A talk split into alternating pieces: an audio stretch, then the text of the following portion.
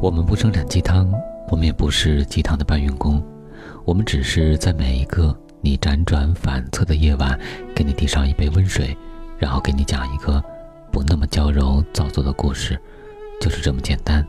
这里是听男朋友说晚安，我是你的枕边男友文超。国庆节期间和朋友吃饭，邻桌一男的。对他老婆一脸严肃地说：“再给你一年时间，再生不出来就把你给踹了。”听完这句话，喝到嘴里的汤差点全喷出来。一方面感觉气愤，替这个妻子愤愤不平；另一方面觉得荒唐，这个男的家里可能有皇位要继承吧？实话实说，这女的肯定是嫁错人了。你可能会问，嫁对人又是一种什么体验呢？三观一致，兴趣一致，有满足感，有安全感，这些都对，也不全对。在一段正确的婚姻里，两个人在一起舒服的时间一定比堵心的时间多；而在一段错误的婚姻里，两个人可能都在经历炼狱。但是我最佩服的婚姻是。嫁错了人以后，还有能力让自己幸福。一九八四年，杨德昌在拍摄电影《青梅竹马》的时候结识了蔡琴。当时，蔡琴在这部电影里饰演女主角，而男主角是大名鼎鼎的侯孝贤。杨德昌对蔡琴心怀情愫，蔡琴也对杨德昌情投意合。第二年，两个人就一起走进了婚姻的殿堂。蔡琴是著名歌手，杨德昌是著名导演，他们的结合被大众视为天赐良缘。一结束，大众这才知道蔡琴经历了整整十年的无性婚姻。当时，杨德昌对这段婚姻的结论是：十年感情一片空白，而蔡琴则说：“我不觉得是一片空白。”我有全部的付出。二零零八年，蔡琴在台湾综艺节目专访中谈到前夫杨德昌的辞世时说：“当晚自己在家中大哭，体验到生命短暂。早知道他生命这么短暂，我愿意早点跟他离婚，放他好好享受他的生命。”二零一六年，蔡琴在台北举办演唱会。身着红色长裙登台放歌，当一首首经典唱罢，她向现场的观众震撼宣布：“我蔡琴不会再嫁人了，我终生嫁给舞台。”我不知道这是蔡琴经历痛苦以后的释然，还是另外一种惩罚自己的手段。我只知道，一个女人一边对自己心爱的人无私付出。一边却要经历长年累月的无性婚姻，这是一种不公。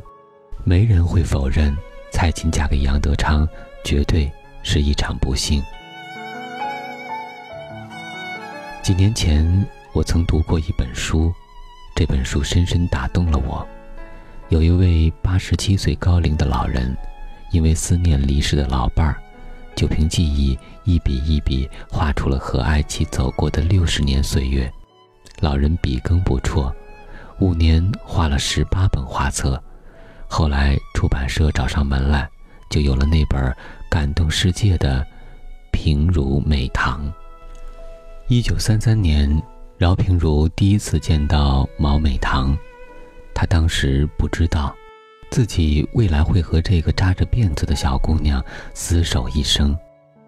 那一年，姚平如十一岁，毛美堂八岁。一九四零年，姚平如考上黄埔军校。六年后，战争结束，她奉父命请假回家结婚。一九五一年，饶平如在上海一家出版社做编辑，毛美堂在家里做全职太太。一九五八年，饶平如去安徽劳改，此后夫妻两地分居二十二年。这期间，两人往来上千封书信，饶平如都完整的保留着。一九七九年，饶平如平返回家。一九九二年，毛美棠的糖尿病和肾病都到了晚期。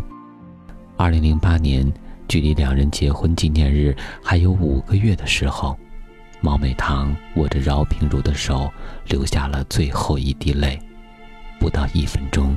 就与世长辞了。同生子，共患难，以沫相濡。天若有情天亦老。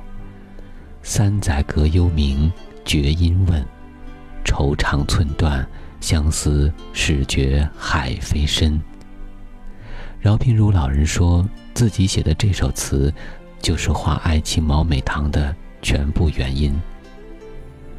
从前车马很远，书信很慢，一生只够爱一个人。饶平如和毛美棠的婚姻里，却没有那么多撕扯和套路，只是平凡的真，简单的爱，却被六十年岁月打磨得金光闪闪。我想，他们的故事之所以可以深深打动你我，正是在于这种平凡和简单吧。看似云淡风轻。波澜不惊，却力透纸背，水滴石穿。没人会否认，毛美棠嫁给饶平如绝对是一种幸运。你不能否认，嫁错或者嫁对本身就是一种非常主观的感觉。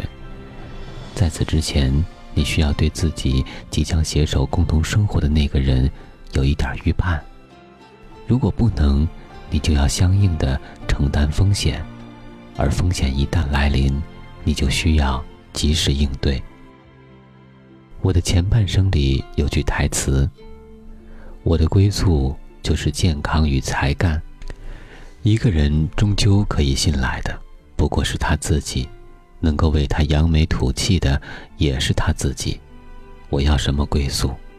我已找回我自己，我就是我的归宿。是的，如果你的美貌、才华和金钱都是靠自己挣来的，而不是靠对方施舍的，那你就真没什么可留恋、可痛苦、可恐惧的。你的能力，就是你的盔甲。蔡琴在《恰似你的温柔》中唱道：“这不是件容易的事，我们却都没有哭泣，让它淡淡的来。”让它好好的去。是啊，人生原本就是一场波澜起伏的旅程。如果你的婚姻这只小舟已经倾覆，而且你确定已经无力回天，那就让它淡淡的来，让它好好的去。这未尝不是一种豁达和洒脱。我想，这句歌词是蔡琴唱给你的，也是。唱给他自己的。无论是谁嫁错了，肯定有苦痛，有挣扎，但是并不意味着需要把这种苦痛挣扎背负一生。嫁错人是一种不幸，但嫁错以后还有能力成功逆袭，才是不幸中的万幸。请记住这句话吧，有一种万幸。叫做嫁错了，还能幸福。我是今晚的主播文超，今天的晚安故事来源于微信公众号“一分之二”，作者吴金。想要了解更多，可以关注我们的微信公众平台“男朋友 FM”。我们在此月色浓妆伴你入眠，晚安，宝贝。